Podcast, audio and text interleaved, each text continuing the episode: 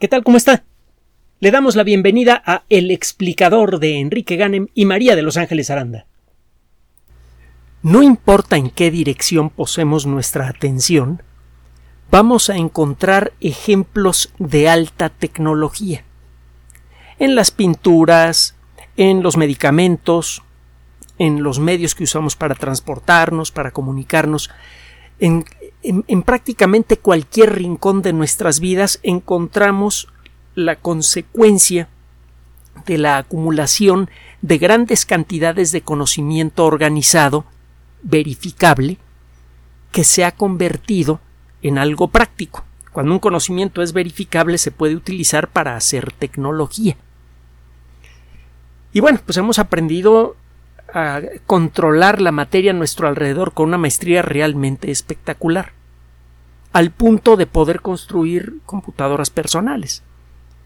Con frecuencia utilizamos el ejemplo de las computadoras personales eh, cuando hablamos de alta tecnología, pues por una parte por lo que implica una computadora personal y por otra pues porque la tengo enfrente, desde luego, ¿verdad? Pero bueno, el caso es que una computadora involucra em, conocimientos básicos que tienen que ver con muchas disciplinas científicas diferentes. Por ejemplo, física y química. Para poder construir una máquina es necesario un conocimiento profundo de la naturaleza de ciertos elementos químicos para poder crear las increíblemente delgadas pistas por donde corre la electricidad en los circuitos de una computadora. Y por otro lado es, necesario conocer con la máxima precisión posible cuáles son los principios básicos de la física que controlan a los elementos de una corriente eléctrica, a los electrones, y para eso hay que entrarle a la mecánica cuántica. Muchas veces los desarrollos de alta tecnología a veces dependen de pequeños detalles que por mucho tiempo resultaron insolubles. Déjenme explicarle, por ejemplo, el cómo construir circuitos electrónicos para conseguir que esos circuitos representen pulsos de información es algo que sabemos hacer desde la Segunda Guerra Mundial. Incluso desde un poquito antes si no somos muy estrictos. Pero el poder construir circuitos miniaturizados que respeten esos principios costó mucho trabajo. Fue necesario primero averiguar una serie de características peculiares de los átomos de silicio, por ejemplo. No fue sino hasta que eh, le conocimos a este elemento químico un par de monerías que le eran desconocidas para la ciencia hasta finales de la década de los 50, que de pronto empezamos a encontrar que podíamos construir circuitos electrónicos capaces de representar información muy pequeños y que gastan muy poca electricidad en relación a los circuitos anteriores. Las primeras computadoras gigantes hechas con bombillas de vacío, con los famosos bulbos, dieron paso a las computadoras de transistores y luego a las de microcircuitos. Este paso espectacular que permitió en cuestión de una generación convertir las grandes máquinas supercostosas del tamaño de una que ocupaban una eh, superficie, equivalente al de un departamento promedio, para convertirse en máquinas de escritorio muchas veces más poderosas, ese paso que ocurrió en una sola generación fue consecuencia del descubrimiento de dos o tres detallitos tontos del átomo de silicio. Existen muchos desarrollos tecnológicos en, en puerta fabulosos en prácticamente todas las disciplinas que están contenidos por falta de algún conocimiento crucial o de alguna técnica crucial. Por ejemplo, estamos muy cerca de desarrollar una cura activa, barata y efectiva contra el cáncer, contra prácticamente todas las variedades de cáncer. Ya tenemos algunos ejemplos toscos que están empezando a más o menos funcionar, la famosa inmunoterapia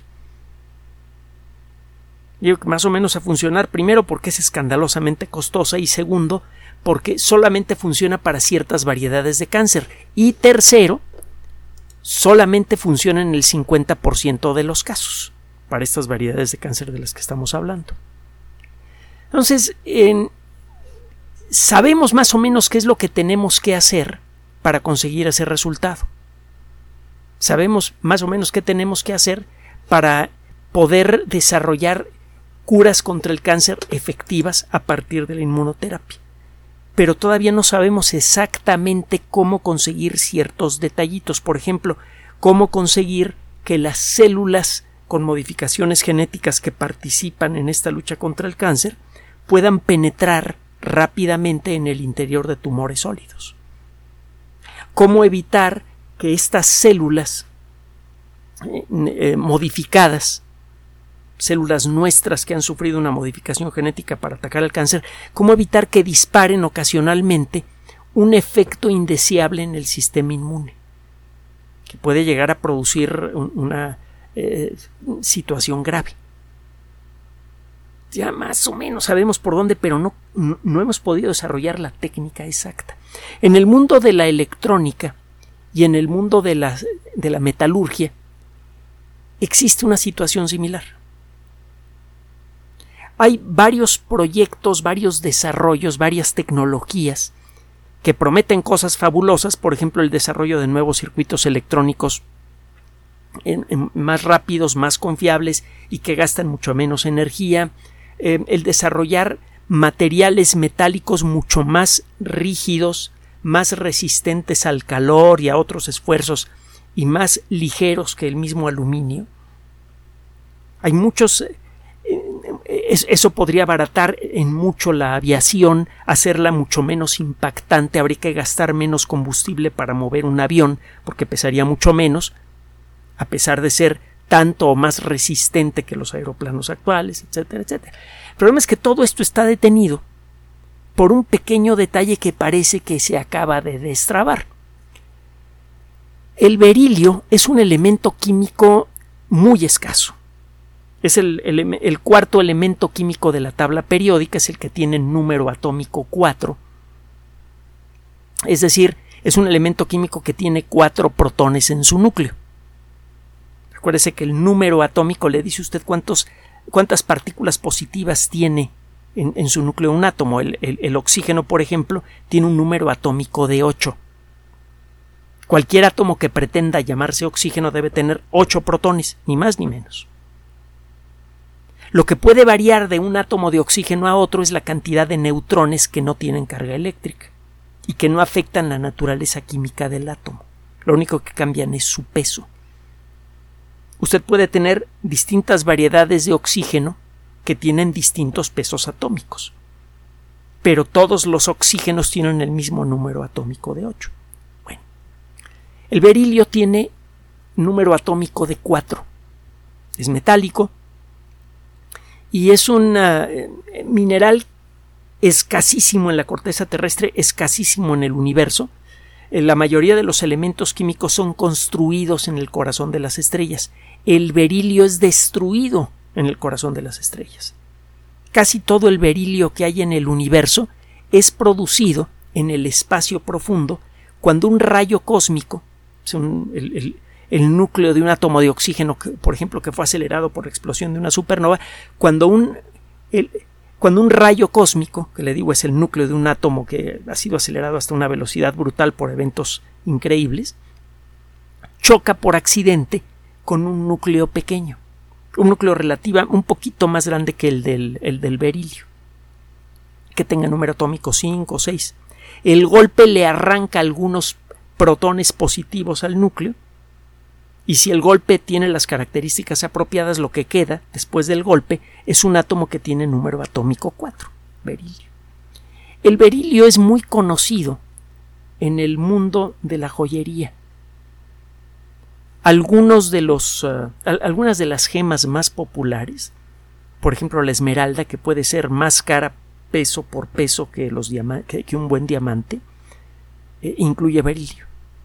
En parte por eso las esmeraldas son tan raras.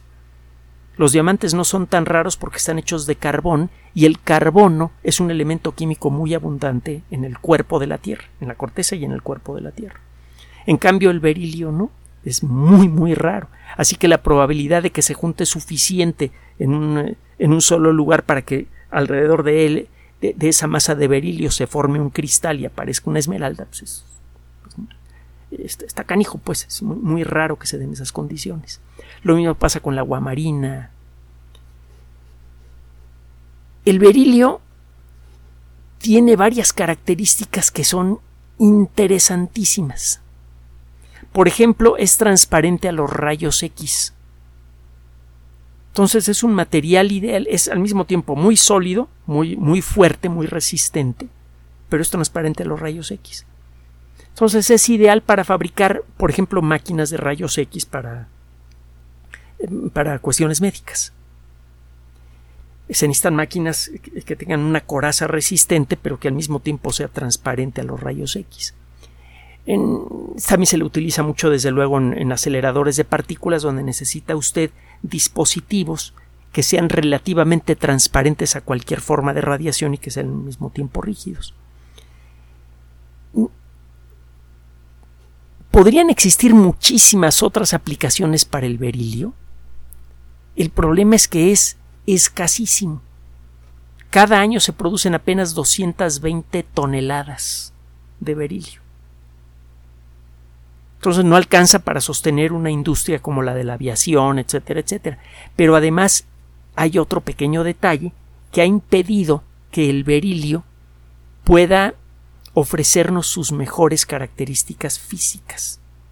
El berilio es muy resistente a la flexión, es muy difícil torcer una barra de berilio, se resiste aún más que el acero a la flexión si usted lo calienta o lo enfría mucho, prácticamente no cambia de tamaño. Muchos metales se contraen bastante cuando se enfrían y se expanden bastante cuando se calientan. Bueno, pues el berilio prácticamente no. Además conduce muy bien el calor, disipa el calor muy bien. Y es un, material muy poco denso, apenas tiene menos del doble de la densidad del agua. La mayoría de los metales tienen 5, 6, 10 veces la densidad del agua. Este apenas tiene 1.85 veces la, densidad del agua. Es un eh, metal muy resistente con características muy interesantes y es ligerísimo. Entonces es ideal para fabricar eh, cosas que vuelan, aviones, satélites artificiales, naves espaciales, etcétera, etcétera. El problema es que solamente se pueden utilizar cantidades muy pequeñas de este material en naves espaciales porque se fabrica muy poco berilio. Sería ideal hacer una cápsula completa de berilio, por ejemplo. Hacer una estación espacial completa de berilio. Cuando menos que el núcleo de la estación fuera de berilio y luego se le podría rodear de otros materiales que protejan contra la radiación. Pero pues, el berilio es muy caro, muy, muy raro además. Existe otro pequeño problema. Si, aunque pudiéramos Imagínese que usted pudiera encontrar un asteroide lleno de berilio, hecho de berilio puro, y que lo pudiera usted arrear hasta ponerlo en órbita terrestre, es algo que ya sabemos cómo hacer. No es caro, toma tiempo, eso sí, pero no es caro. Y una vez allí lo empieza usted a minar, aún así no le serviría de nada el berilio, porque no tendría usted forma de darle la estructura química necesaria para poder trabajarlo. Ahorita le voy a explicar. También por allí se habla de la posibilidad de utilizar el berilio para eh, eh, dispositivos electrónicos. Los dispositivos electrónicos de berilio podrían manejar una corriente eléctrica menos intensa que otros dispositivos electrónicos y podría trabajar a una temperatura mayor sin sobrecalentarse. Entonces usted podría, en general, mientras más rápido es un circuito electrónico, más se calienta. Una forma de evitar esto consiste en desarrollar componentes que gasten menos electricidad y eso hace que el, circuito completo se caliente menos cuando opera con un cierto ritmo. Si usted toma un eh, CPU como el de mi máquina, por ejemplo, ¿no? que es de 2007, y lo hace y lo opera a 2 GHz, se calienta mucho y se echa a andar el ventilador, que usted seguramente ha escuchado en más de una ocasión en estas grabaciones. En una máquina más reciente, con circuitos más modernos, que operan más o menos a 2 GHz también, con la misma frecuencia eléctrica, el calentamiento es tan bajo que no se necesita un ventilador. Bueno, con el berilio se podría conseguir esto, pero a lo bestia. Hay muchas cosas que se podrían hacer con el, berilio, pero mira, el primer problema, le digo, es que es muy escaso. Y el segundo problema es que aunque fuera muy abundante, no había forma, y uso el tiempo pasado, de ligar átomos de berilio para formar estructuras moleculares complejas, que es lo que se necesitaría para fabricar, por ejemplo, los componentes electrónicos de un chip que fuera rico en berilio. No había forma de ligar dos, átomos de berilio para formar moléculas eh, eh, complejas. Y esto acaba de cambiar. Acaba de ser publicado un trabajo en la revista Science eh, fue firmado por cuatro investigadores de la Universidad de Oxford y en este trabajo describen cómo lograron conseguir con la ayuda de algo de magnesio y de nitrógeno, utilizando una técnica muy peculiar, cómo lograron conseguir por fin que los átomos de berilio se empiecen a pegar unos con otros y estos grupos de átomos de berilio luego pueden ser ligados fácilmente con otros elementos químicos más. Es decir, que ya tenemos por primera vez una técnica que nos permite fabricar moléculas que tengan en su núcleo átomos de berilio. Esto pues, no suena la gran cosa. De hecho, si usted revuelve todos los periódicos del planeta, yo le garantizo que en ninguno de ellos va a aparecer esta nota. ¿Qué me importa que estos investigadores lograron conseguir el diberiloceno, que es un compuesto estable de berilio en donde hay dos átomos de berilio ligados uno con otro? Eh, estoy modificando un poquitito al título del artículo publicado en Science. ¿A quién le importa? Frecuentemente las bases de nuestro poder como especie descansan en trabajos como estos. Frecuentemente nuestra capacidad para desarrollar nueva tecnología, incluso para corregir el daño que le ha hecho la tecnología que hemos hecho en el pasado al ecosistema, muchas cosas cruciales para nuestro futuro dependen de cosas que no entendemos. Aparece una noticia como esta y nadie le presta atención. Si eh, fuera posible empezar a construir estructuras de berilio a gran escala y hacerle ciertos agregados a la estructura para hacerla más resistente y otorgarle nuevas características, esto podría revolucionar en mucho la industria aeroespacial. Uno de los problemas más graves que sigue enfrentando la industria aeroespacial en la actualidad, a más de medio siglo de de, haberse fundado es el del peso de las aeronaves que lanza usted al espacio.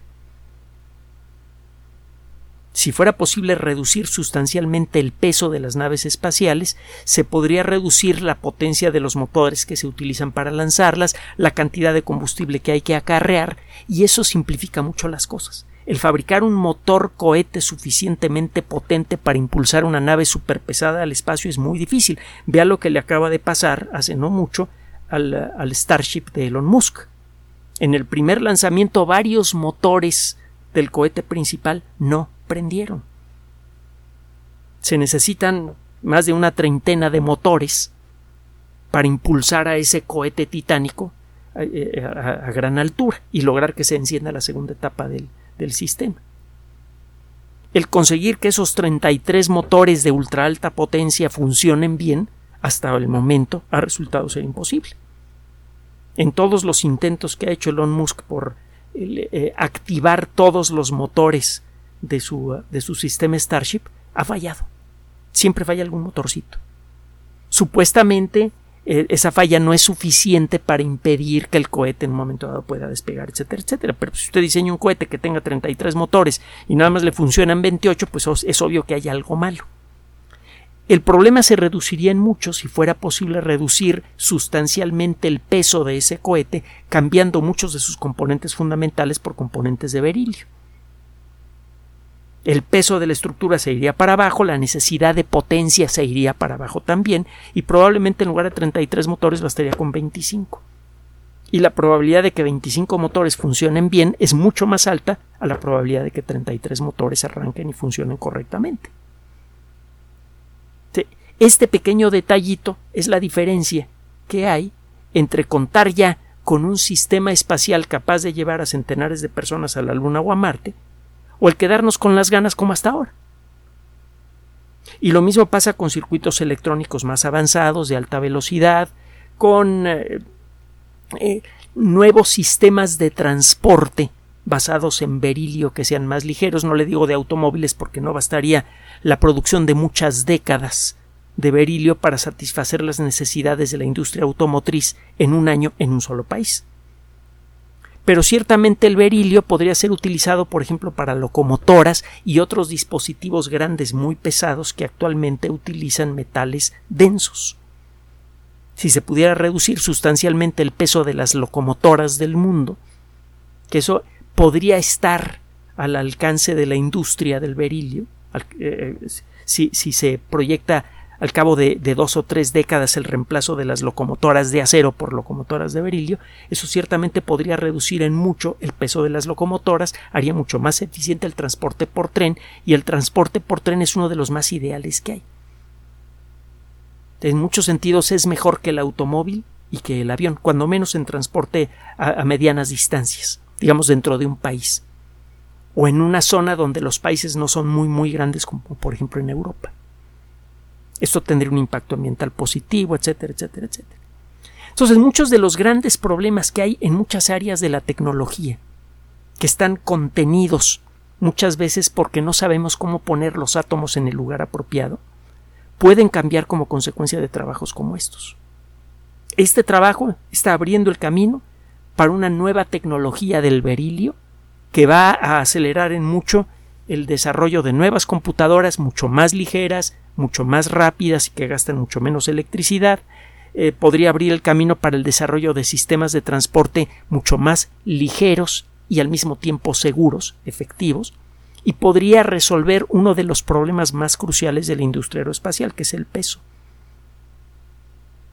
Y problemas como estos hay bastantes. Por ejemplo, ya tenemos una idea bastante clara de cómo construir fotoceldas de perovskita que tengan una eficiencia de entre 30 y el 50%, es decir, que capturan una fracción muy importante de la luz que cae encima de ellas. Estas fotoceldas serían muy baratas, fáciles de reciclar, a diferencia de las fotoceldas actuales, eh, mucho menos agresivas a la hora de fabricarlas. No se necesita el mismo tipo de minería agresiva para fabricar fotoceldas de perovskita. Eh, tendrían muchas virtudes. El problema de las fotoceldas de perovskita es que todavía no las pueden estabilizar bien. Hay algunos prototipos que se han logrado estabilizar, pero el, el estabilizar estas fotoceldas en forma industrial todavía no ha sido posible. El día en que eso ocurra, las fotoceldas entonces van a empezar a convertirse por primera vez en su historia en una alternativa realmente viable para la, generación de energía eléctrica. Las fotoceldas actuales no sirven, y ya lo hemos dicho en varias ocasiones. No son eficientes, son muy agresivas ambientalmente a la hora de construirlas y prácticamente son imposibles de reciclar, cuando menos con la tecnología actual. Son carísimas, etcétera, etcétera, etcétera. Todo eso podría cambiar con las perovskitas, pero nos falta resolver el problema de la estabilidad y para eso simplemente hay que colocar los átomos que forman a los cristales de perovskita de una manera ligeramente diferente y no sabemos cómo hacerlo. Hay ideas, pero saberlo bien, bien, no lo sabemos. Y por eso tenemos este problema. Entonces, el, el que aparezca una noticia en una revista científica de la dimensión de Science, donde dicen, oigan, ya sabemos cómo pegar dos átomos de berilio, no es una tontería. Es algo realmente relevante. Y mucha, con frecuencia aparecen muchas noticias de este tipo en las revistas científicas que simplemente se pierden en el ruido diario. Es en, en muchos sentidos alarmante que mucha de la estabilidad y progreso tecnológico, consta que subrayo el término tecnológico, que mucha de la estabilidad y progreso de la tecnología de la que depende el mundo moderno dependa de principios que pasan desapercibidos para la sociedad humana y de avances que son ignorados por la colectividad. Es peligroso. No entendemos las causas de nuestro propio éxito. Ahí tiene usted. Sabemos ya pegar dos átomos de berilio con facilidad, y ahí tiene usted la importancia que esto tiene. Día a día aparecen muchas notas así, y día a día hacemos el esfuerzo de entregárselas en este espacio. Les agradecemos profundamente a todos ustedes por su atención y de manera muy especial a las personas que nos apoyan en Patreon y PayPal y que hacen posible este trabajo.